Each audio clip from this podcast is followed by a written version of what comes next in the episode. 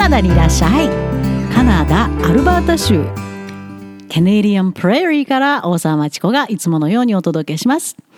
今プレーリーにはライラックの花が咲き乱れてましてそのライラックの香りが風に乗ってもう辺り一面もうとても素敵な季節です。今日の私からのメッセージは挑戦を忘れた日本人へ。先日83歳で単独無寄港太平洋横断をまたまた成し遂げた冒険家の堀江健一さんが2004年に出版した太平洋一人ぼっちという本、その副題です。非常に私も感銘を受けました。大事にしたい言葉です。堀江さんと同じレベルにはなれませんが、あ、同じだ考え方がと思ってしまいました。小さな生徒から高校生、そして大学生まで、私も常に常にしつこくしつこく伝え続けたメッセージなんですね。まあみんながこうするからこれでいい。じゃなくて、挑戦しなさい。リスク怖がらないで冒険しなさい。それをずっと叫び続けてきました。せっかく多くの奇跡を経て生まれてきたのに、ただただレールの上で後ろから押されるだけの人生なんてどうするの？って、もうたくさんの生徒に言いました。でも冒険に踏み出したのはほんの少数でした。とても残念です。宇宙137億年の歴史をたどって、そこで見つけた信じられない幸運、幸運、これがなかったら私たちいないよという時がいっぱいあったんですね。そ、その幸運に恵まれ、そして太陽系ができて、地球が生まれて、生命が誕生し、進化の果てに人類が生まれ、それだけでも、私たちがここに存在すること自体だけでも奇跡的な幸運としか言いようがないんですよね。そして私たちが生まれてきたプロセスも同じ。精子と卵子が受精し、胎児となるだけでもたくさんの幸運が実は必要なんですね。ちょっと間違っただけでも生まれてないんですよね。そんな奇跡の命をもらった人生をみんながそうするからで生きるんですか？特に先の見えない今の世界。親が求めるまた10代が将来こうしたいと思っているような生活は叶わないですよ。塾が、受験が、部活が、と何十年も同じ檻の中で同じことを繰り返している高校生、中学生。まるでタイムマシンで過去に遡って出会ったような不思議な不気味な気分がしてしまいます。人類はこれからどこに行くのか。大きなスレッショールド。大きな節目です。もうそれを超えると先がないという節目です。そこに差し掛かってます。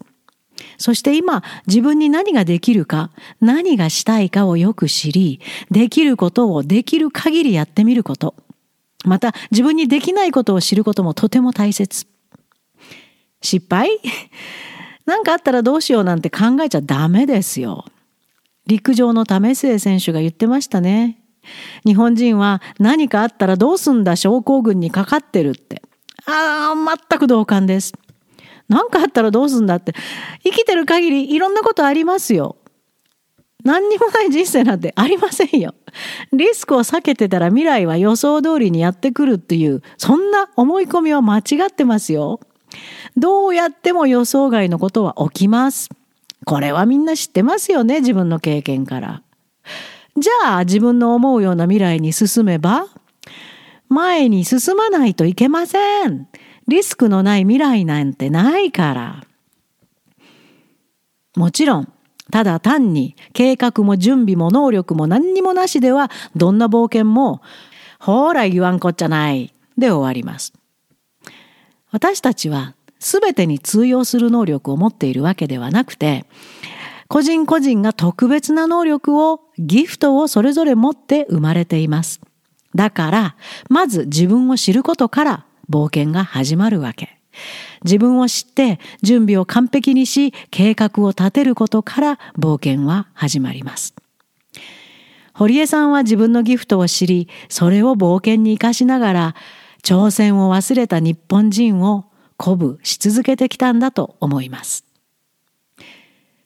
素晴らしい命をもらったあなたは自分が一体誰でどんなギフトがありそのギフトをどう伸ばすべきかそのギフトからの能力スキルを社会にどう還元できるかなどをじっくり考えてそして自分から学んでいくそれが教育の現場のはずなんですがその意味では日本の教育は機能していないか全く逆の悪影響を子どもたちに与え続けていると思います。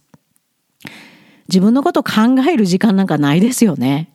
そんな、そんなことも周りは、えー、環境を作ってくれませんよね、日本の教育現場は。親の世代にも責任があるかも。自分がこうだったから、自分はこれでうまくいったからあなたもそうしなさいなんて通用しないですよ。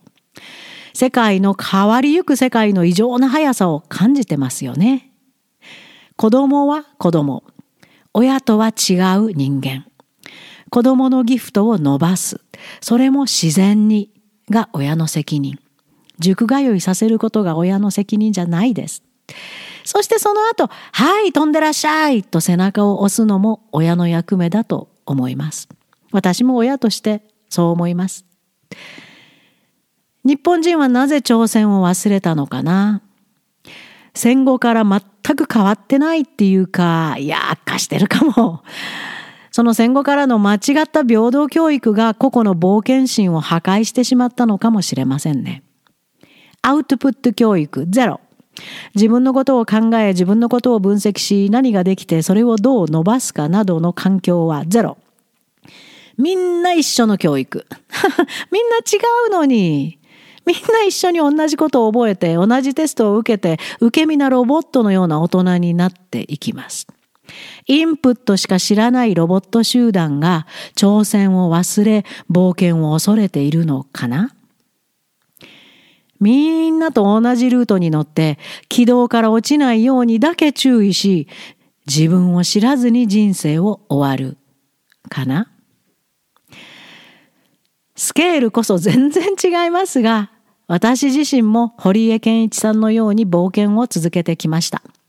日本の生徒たちに見せたいからです。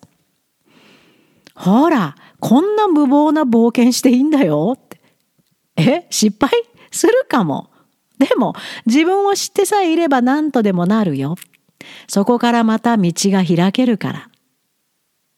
勇気を出して冒険してごらん。そういう姿勢を、そういうことを身をもって自分がやってることで日本の若い世代に見せたかったんです。日本にいた頃はね、受験勉強に一番役に立つのは本を読むこと、考えること、暗記じゃないよ。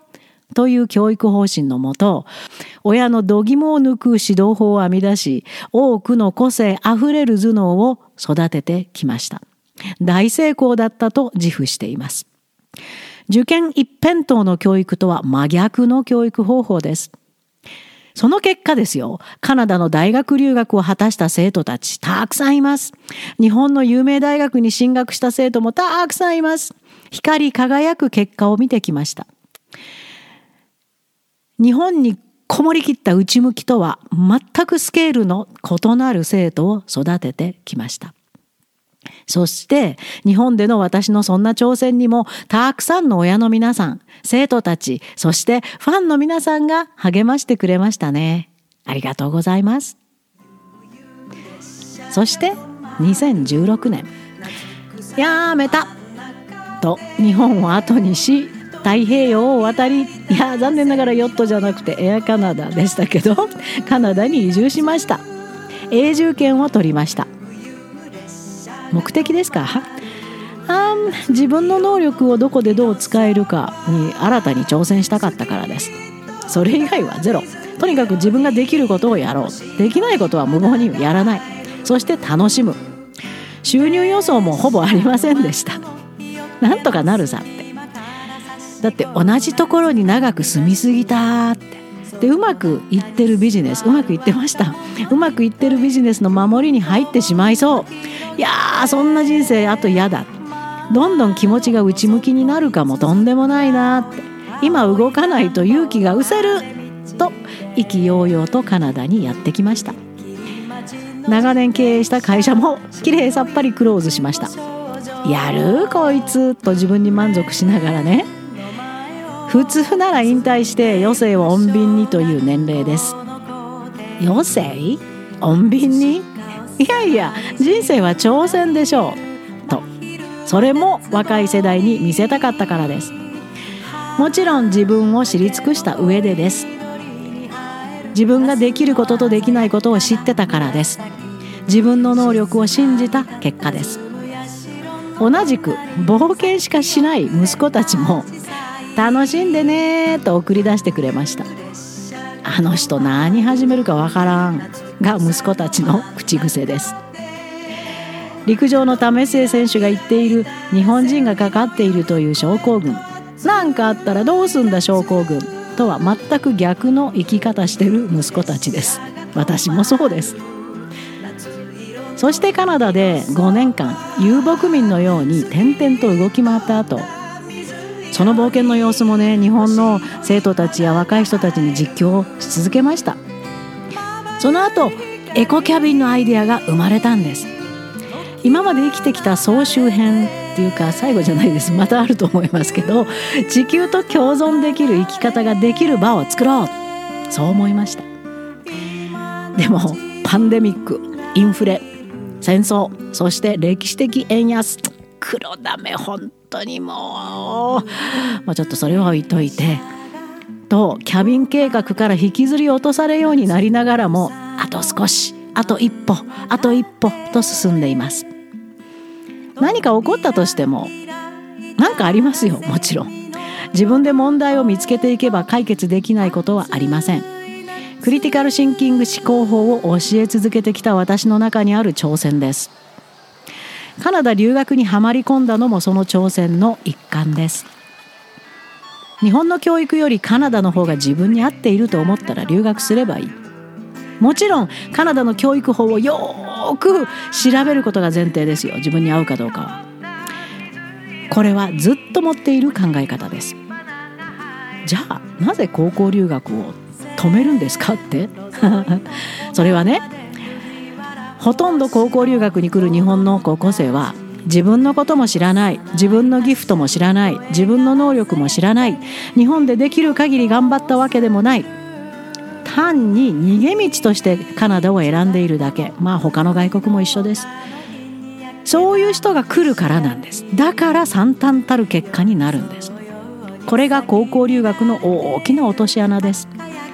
送り出す親も自分の子供が日本に合わないあるいは成績が取れないのを単に日本の教育学校教師のせいにして自分のことも知らない自分のギフトも知らない自分の能力も知らない日本でできる限り頑張ったわけでもない子供を大枚をはたいてカナダに逃亡させているだけに見えます。もちろん結果はひどいもんです。挑戦冒険は絶対やるべし。でもまず自分を知ることここから。